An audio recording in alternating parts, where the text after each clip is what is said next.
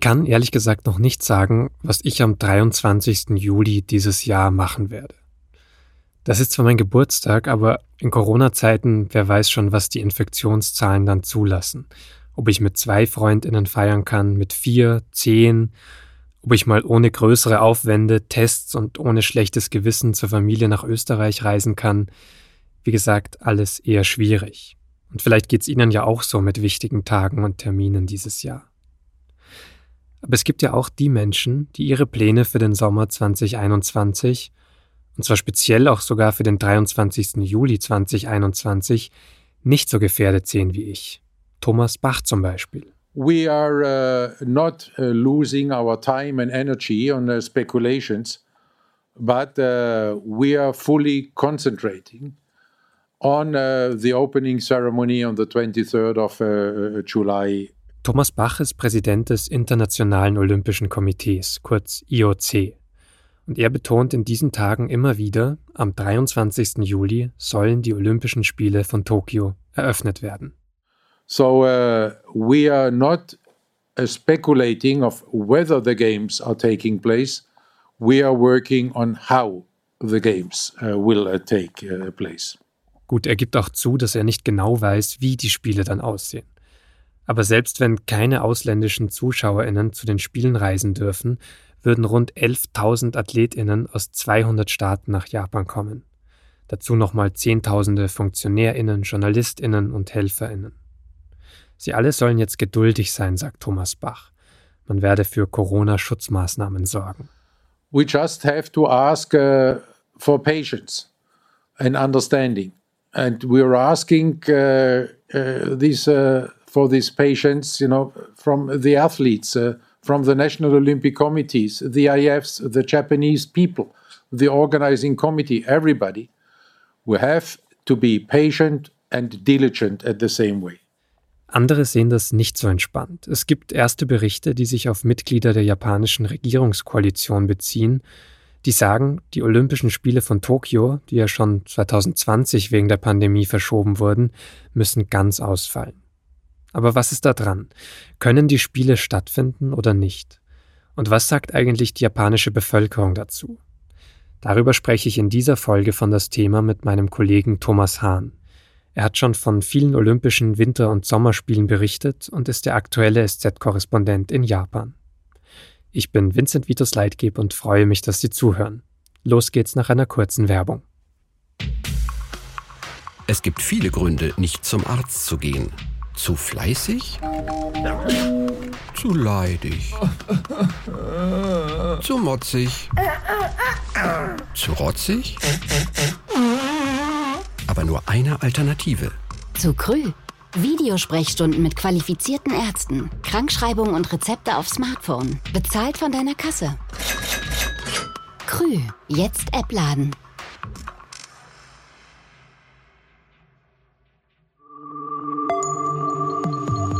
Das Thema. Der Podcast der Süddeutschen Zeitung.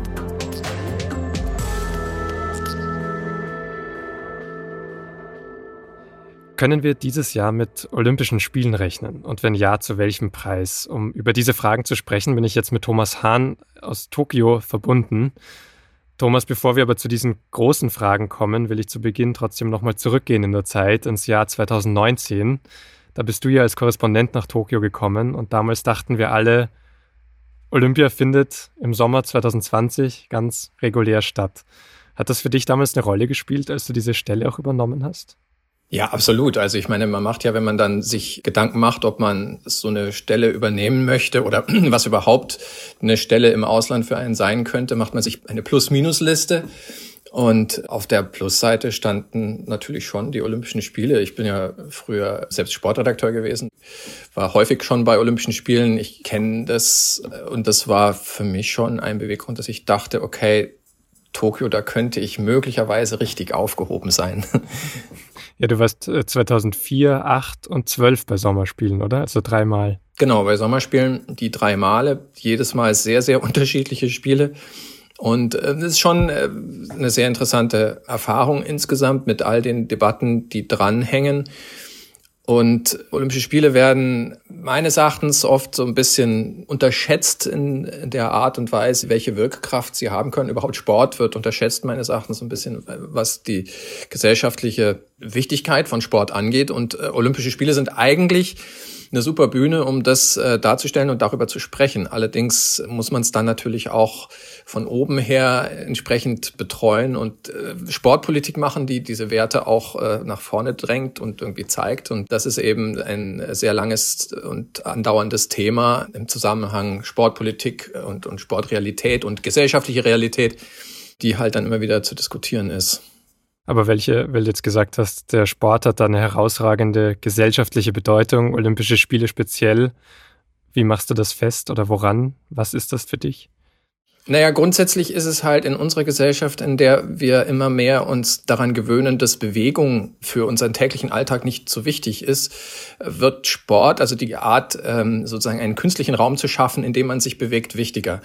Und dann gibt's eben bei Sportveranstaltungen schon auch so diese sozialen Effekte, also äh, dass man halt Menschen trifft, dass man mit Menschen in der Mannschaft zusammenspielt, äh, dass man gegen andere auch antritt, ohne dass man jetzt wirklich gegen die anderen ist und so weiter. Also ein ganzes Korsett an Werten, wie man sich in der Gesellschaft äh, zu verhalten hat.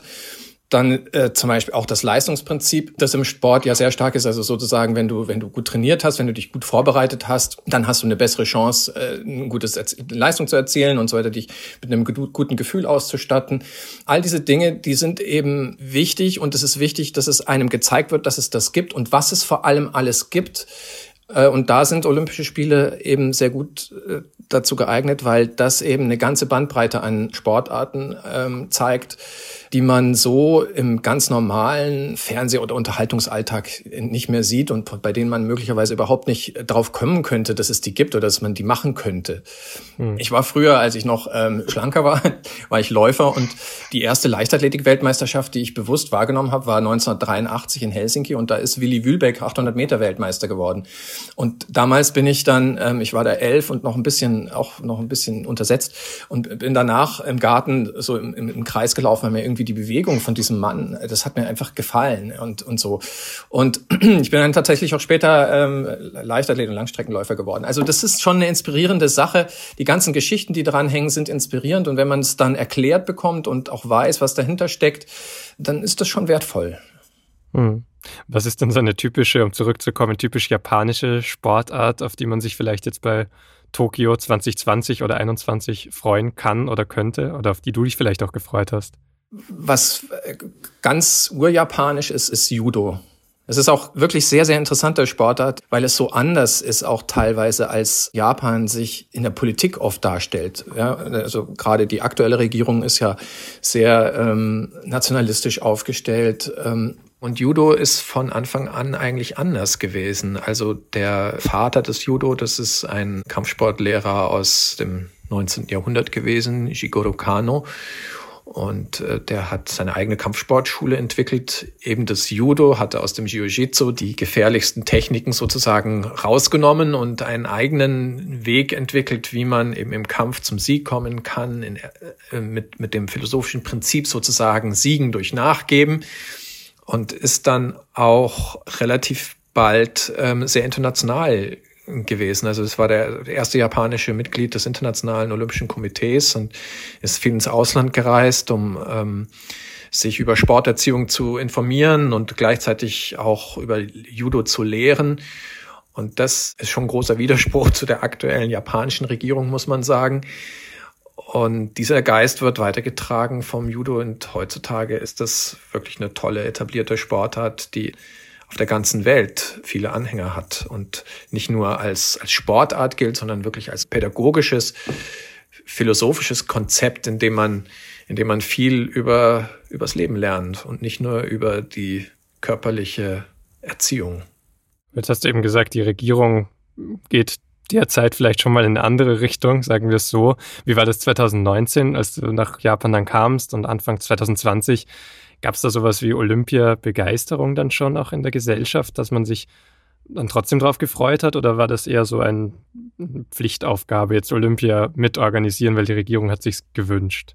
Also als ich nach, nach Japan gekommen bin, habe ich von Olympia zunächst einmal eigentlich nicht so viel mitgekriegt. Ähm, also ich meine, ist klar, es gab halt die Baustellen logisch und so und auch gewisse Berichterstattung, aber eigentlich war das bei den Leuten hatte man den Eindruck nicht so präsent. Als ich kam, waren für September waren die Rugby-Weltmeisterschaften vorgesehen und fanden ja auch dann statt.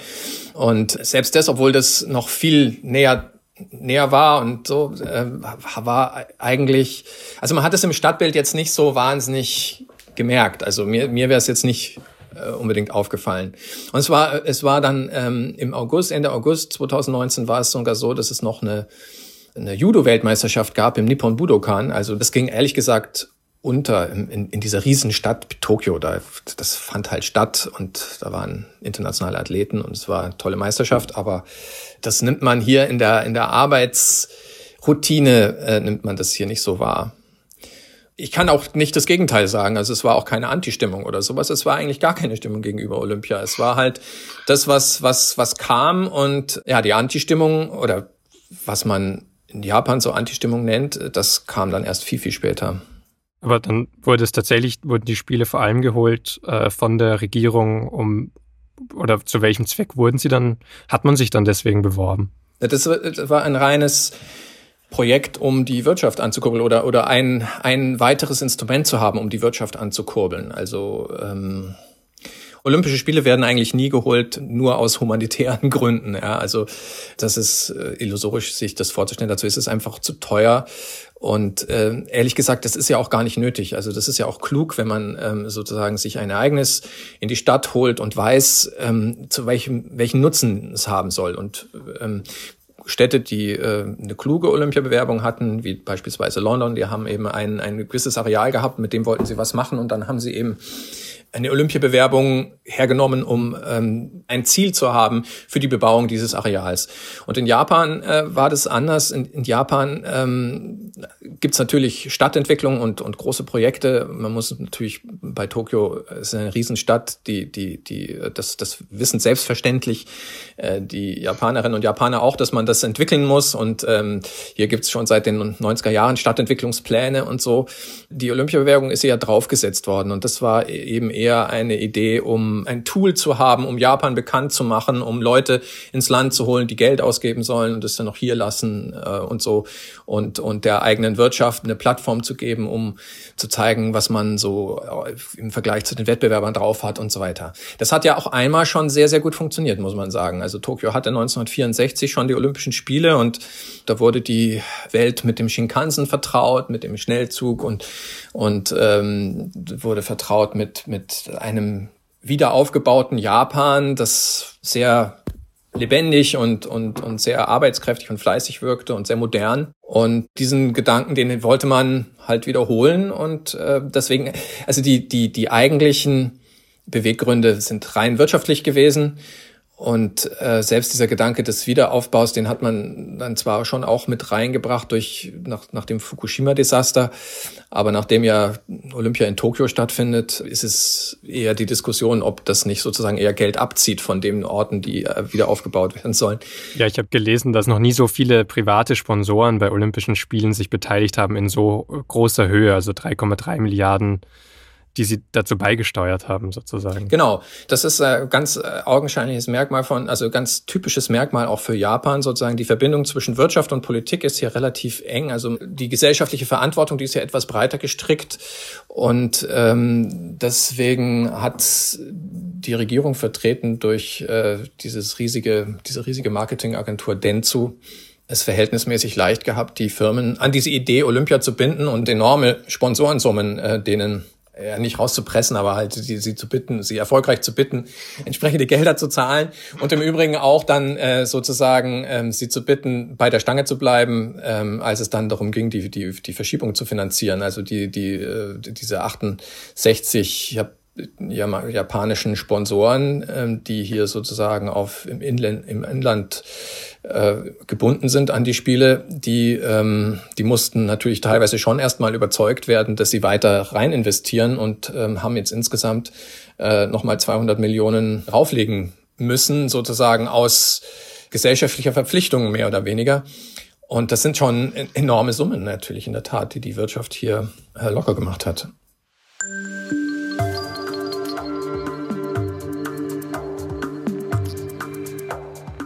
Diese Verschiebung der Olympischen Spiele, die Thomas gerade erwähnt hat, ist seit zehn Monaten fix, seit dem 24. März 2020. Und es ist zum ersten Mal in der 124-jährigen Geschichte der Spiele, dass sie wirklich verschoben werden. Uh, we agreed uh, to postpone to 21. Uh, das war wieder der IOC-Präsident Thomas Bach. Und er richtet sich in diesem Video an alle AthletInnen. And we wanted to provide you with the best conditions and with the most safe environment. Bach betont, dass es bei dieser Entscheidung um die Sicherheit der SportlerInnen geht und um alle Menschen im Gastgeberland Japan. Das ist auch sicher eine richtige Botschaft. Die Sache ist nur, mit diesem Statement hat sich das IOC sehr lange Zeit genommen. Und es ist am Ende einfach ziemlich unter Druck gestanden. Die Infektionszahlen sind damals Ende März 2020 weltweit überall angestiegen. Länder wie Australien und Kanada hatten deswegen schon von sich aus für die Olympischen Spiele 2020 abgesagt. Die Veranstalter der Fußball-Europameisterschaft hatten ihr Großereignis auch schon verschoben. In der SZ stand damals, dass es beim IOC im Anblick der Corona-Pandemie nie eine substanziellere Strategie gab als Aussitzen und für ein Wunder beten.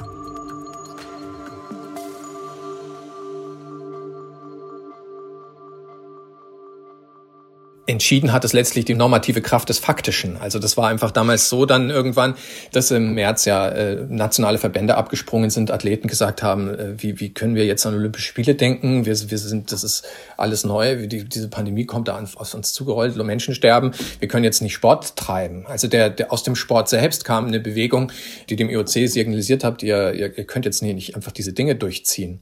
Und ja, dann irgendwann, nachdem es noch große Bemühungen gab, sozusagen die Diskussion einzufangen, also es gab zum Beispiel der Shinzo Abe, der damals Premierminister in Japan war, der hatte einen ziemlich guten Draht zu seinem Bruder im Geiste, kann man fast sagen, Donald Trump. Und der Donald Trump hatte in irgendeiner seiner ähm, Pressekonferenzen gesagt, ja, so sinngemäß, äh, ähm, vielleicht verschieben sie die Olympischen Spiele um ein Jahr. Und dann hat der Shinzo Abe bei Donald Trump angerufen und, und äh, ihm sozusagen erklärt, dass er doch bitte äh, supportive sein soll, ähm, was die Spiele angeht und so weiter.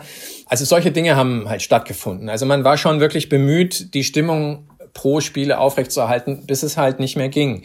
Und es war sehr, sehr auffällig, dass sozusagen am Tag nach der Entscheidung, dass es verschoben wird, da war noch nicht klar bis wann, stiegen auf einmal die, die Werte an. Also es, es war, war fast wie, war seltsam. Also es, ich glaube nicht, dass das so richtiger Zufall war. Ich glaube schon, dass die informierten Kreise ähm, wussten, okay, die Entwicklung geht dahin, ihr könnt das jetzt nicht länger aufrechterhalten.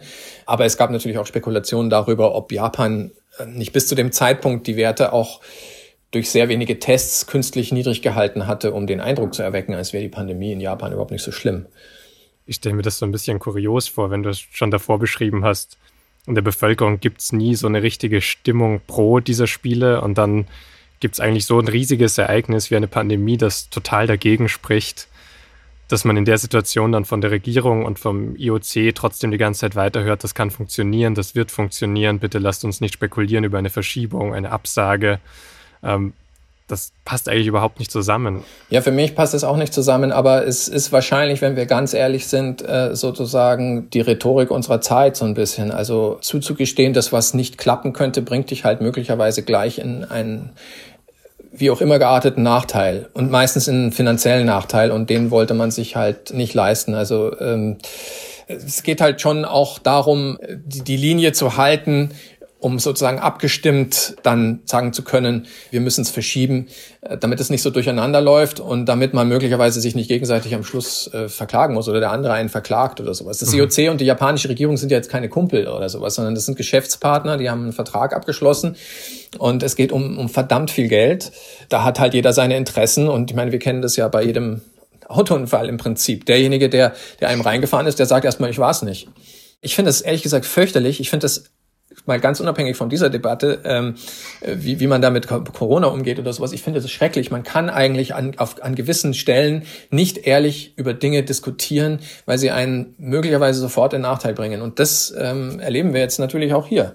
Es müsste eine sehr, sehr ähm, verständige, kluge Führung am Ruder sein, um das so zu moderieren, dass die finanziellen Interessen gewahrt bleiben und trotzdem die Menschen verstehen, was eigentlich abgeht.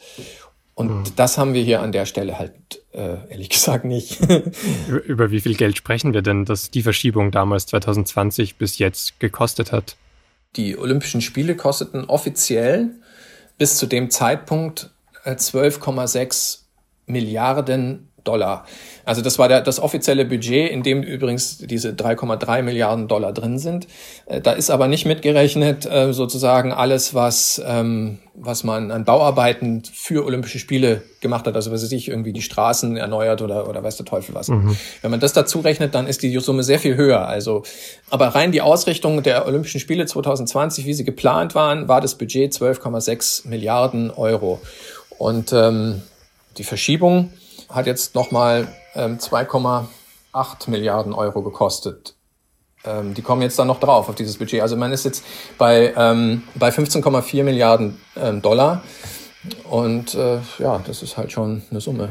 Und dann ist es halt so, also äh, das ist, das sind eben die Kosten der Spiele, aber das, was dran was man erfordert, man erhofft sich ja ähm, von Seiten der japanischen Regierung vor allem halt äh, gewisse Einnahmen und finanzielle Vorteile. Und ähm, wenn man die nicht hat, äh, dann bleibt man halt auf Kosten sitzen und hat sozusagen keinen Gegenwert. Das ist natürlich vor allem jetzt für die japanische Regierung bei der ganzen äh, Frage Absage oder Nicht-Absage und Zuschauer reinlassen, nicht reinlassen oder sowas schon eine wichtige Frage. Du hast jetzt schon vorhin auch gesagt, das kam, diese Absage kam dann zum großen Teil zustande aufgrund vom Druck der Athletinnen und Athleten, aufgrund von nationalen Verbänden.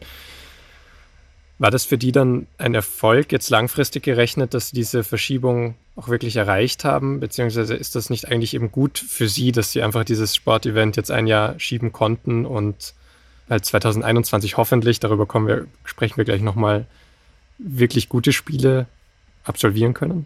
Es gab keine äh, Wahl ob das jetzt gut war oder schlecht war, das, das, die Frage stellt sich im Endeffekt gar nicht, weil es, weil es schlicht und ergreifend nicht möglich war. Also wir, wir, es gab, es, irgendwann ist halt doch der Punkt erreicht, wo auch, auch äh, den Sport, den ich ja, wie ich anfangs gesagt habe, so gesellschaftlich für wichtig halte, eben doch nicht wichtiger ist als der Rest.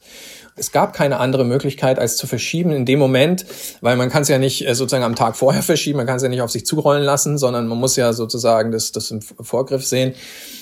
Und ähm, deswegen ähm, konnte das nur eine Entscheidung geben, die Verschiebung. Die Frage, äh, die man sich allerdings anschließen kann, ist, auf wann, auf welchen Zeitraum verschieben?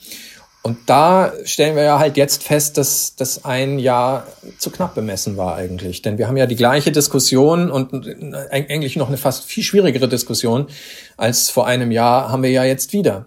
Und ähm, es gab Fachleute, die damals schon gesagt haben, 2021, das ist sehr optimistisch, das wird möglicherweise gar nicht gehen oder es geht auf jeden Fall nicht so, wie wir es gewohnt sind bei Olympischen Spielen.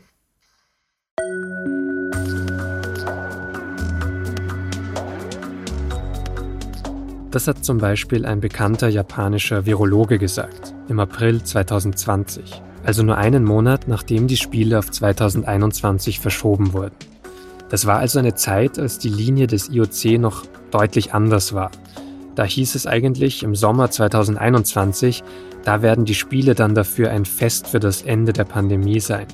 Da werden sie so ein Abschluss sein für das, was die Menschheit zusammen überwunden hat. These Olympic Games uh, could uh, then finally be the celebration of uh, humanity after having overcome this uh, unprecedented crisis of uh, the coronavirus. Uh, it could be a true celebration.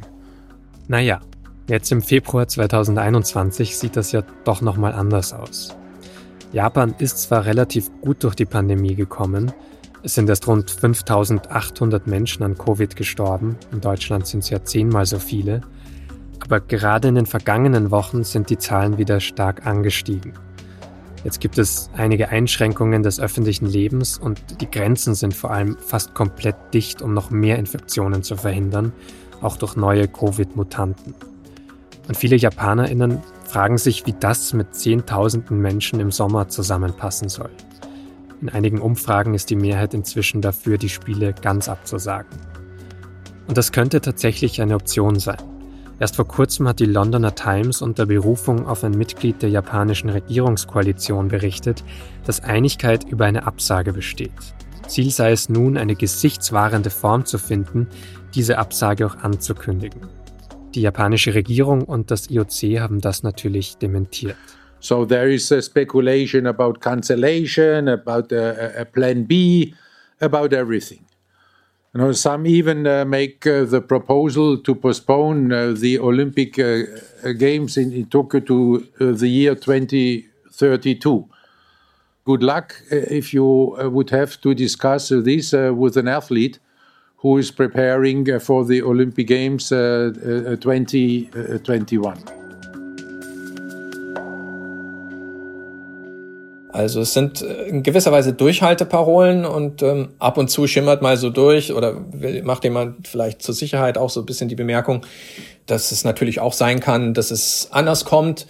Aber auf der ganz obersten Ebene, also die, die wirklich sozusagen dieses Projekt zu vertreten haben, die bleiben undurchdringlich und ähm, führen alle möglichen Gedankenspiele ins Feld. Also, obwohl sie nicht spekulieren wollen, spekulieren sie eben im Prinzip und sagen, ja, also entweder schon ist es möglich, dass wir Zuschauer haben, aber es ist auch möglich, dass wir keine haben und solche Dinge.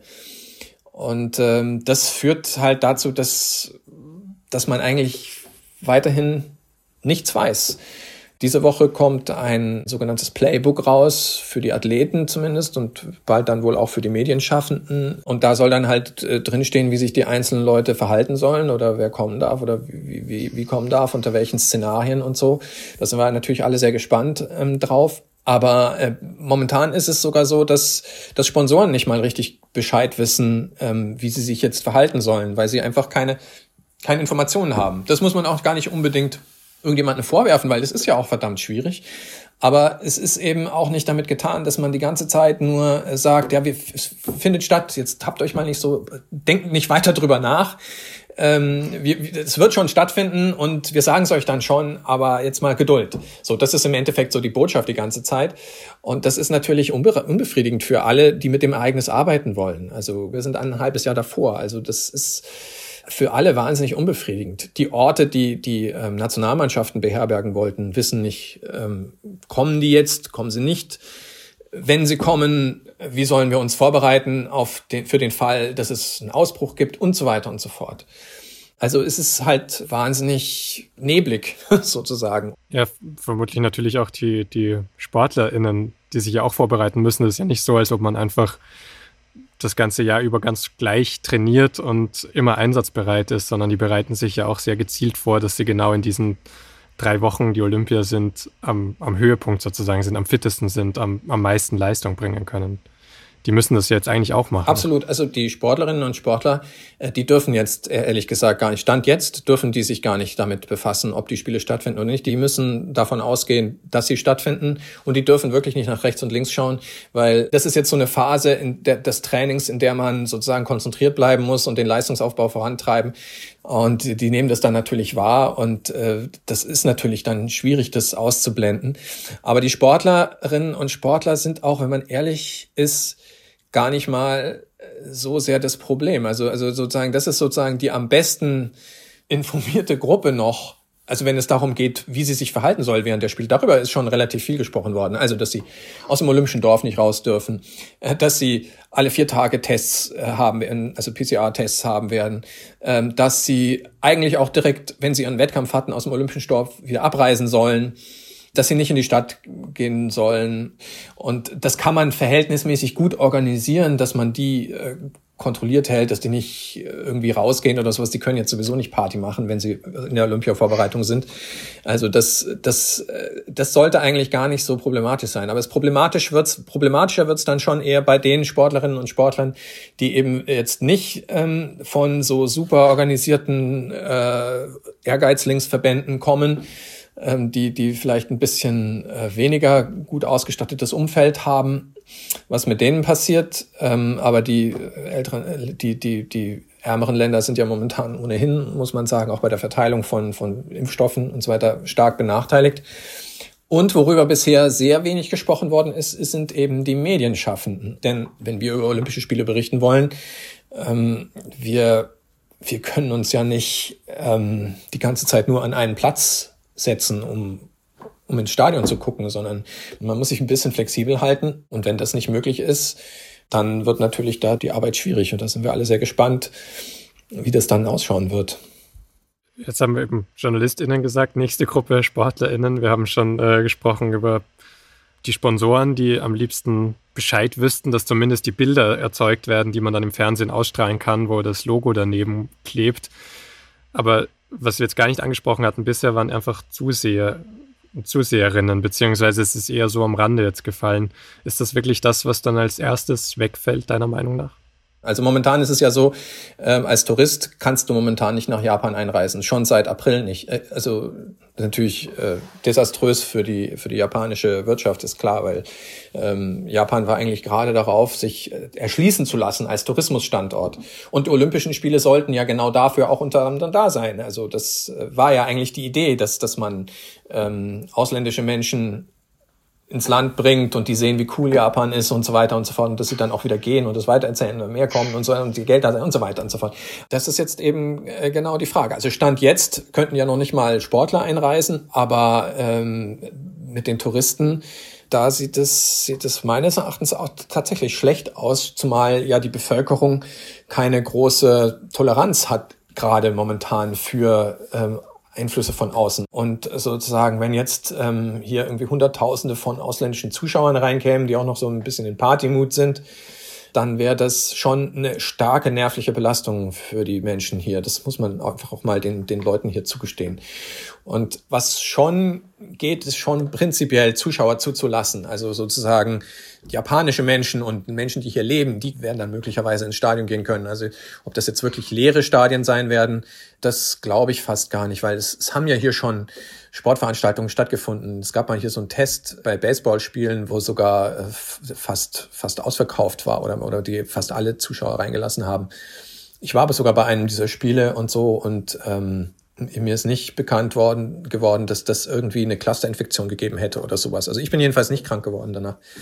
Ähm, und das ist mit japanischen Menschen wirklich sehr gut zu machen. Also den kannst du auch sagen, jetzt bitte nicht singen und nicht zu laut jubeln, sondern einfach nur sitzen und klatschen und so. Und ähm, das, das, das geht dann schon so.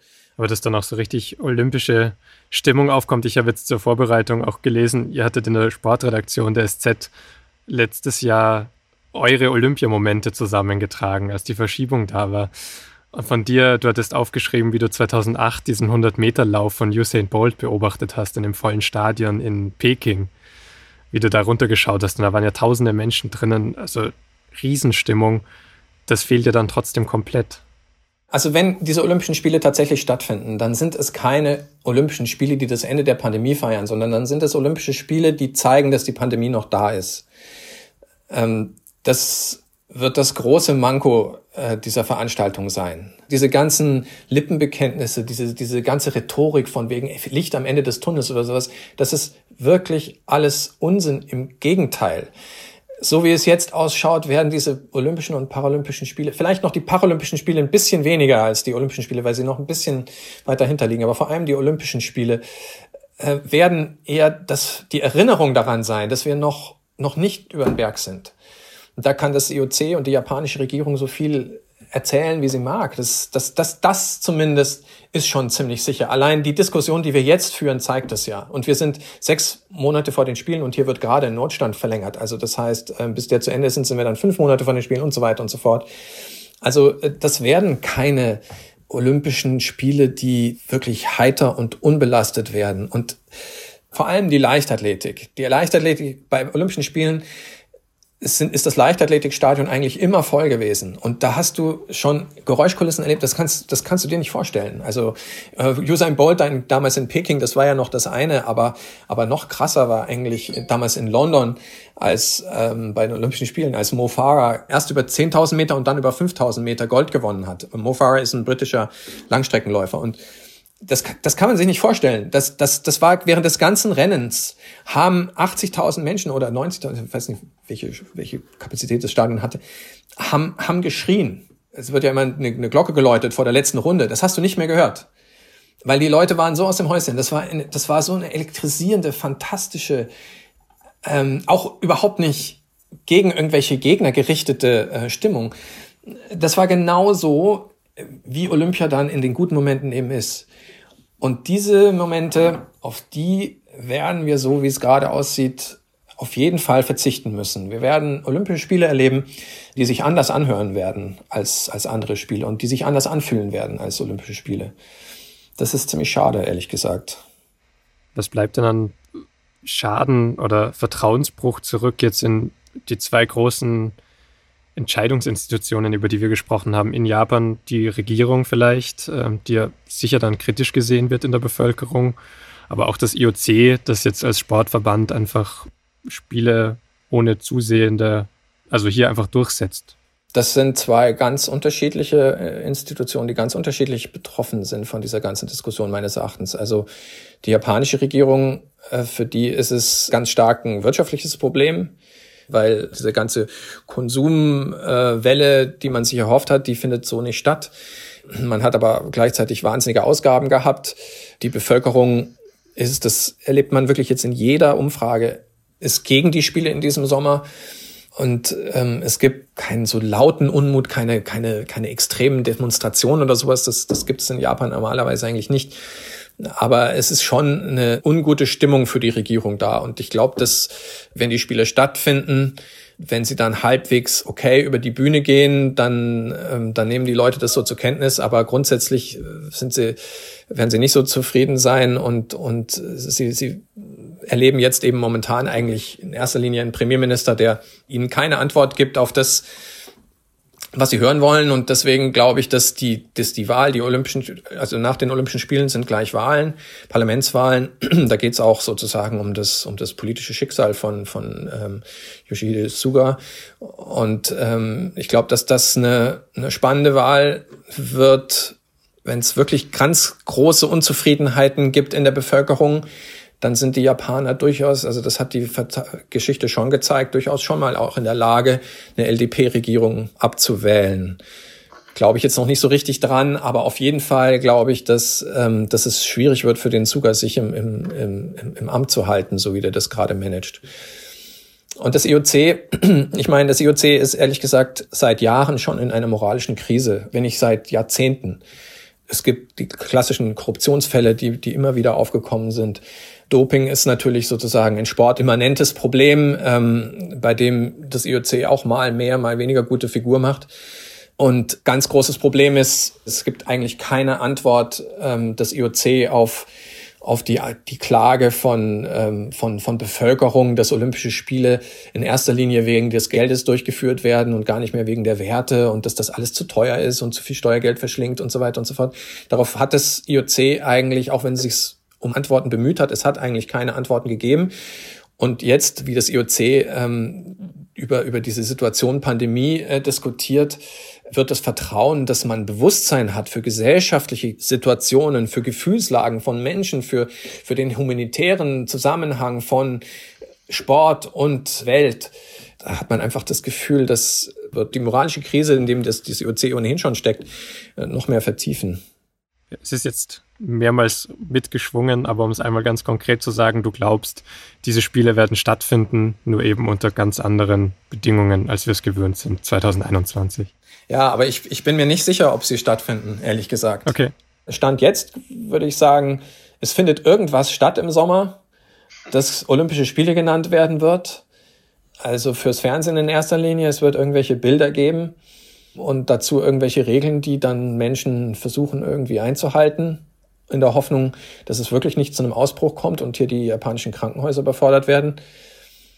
Aber ich halte es nicht für ausgeschlossen, dass irgendwann die, die Weltcommunity sagt, äh, liebes IOC und liebe japanische Regierung, jetzt ähm, bitte äh, mal ernsthaft. Das war ja alles ganz lustig bisher, aber jetzt, ähm, wir können, es, es geht einfach nicht. Es geht nicht. Das halte ich nicht für ausgeschlossen.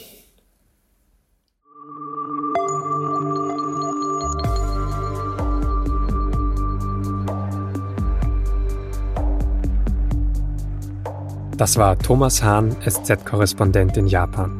Der hat mir nach der Aufzeichnung übrigens noch eine etwas optimistischere Einschätzung zu meiner Geburtstagsfeier am 23. Juli dieses Jahr gegeben. Er glaubt, dass die schon wieder in etwas größerer Runde stattfinden kann. Aber gut, ich hatte auch nicht unbedingt 11.000 Menschen plus Anhang eingeladen. Das war das Thema für diese Woche. Dieser Podcast wird produziert von Antonia Franz, Julia Ongert, Laura Terberl und mir, Vincent Vitus Leitgeb. Bei Fragen oder Anregungen schreiben Sie uns doch unter podcast.sz.de. Danke fürs Zuhören und bis zum nächsten Mal.